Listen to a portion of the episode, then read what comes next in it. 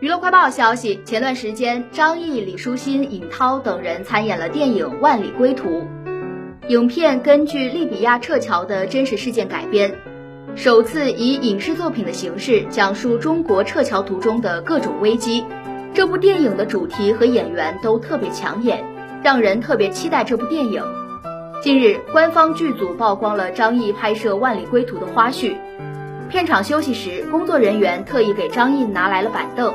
让张译坐下休息，张译急忙摆手拒绝，说自己没坐过凳子，用不了，让员工做好自己的事情就好，不用自己操心。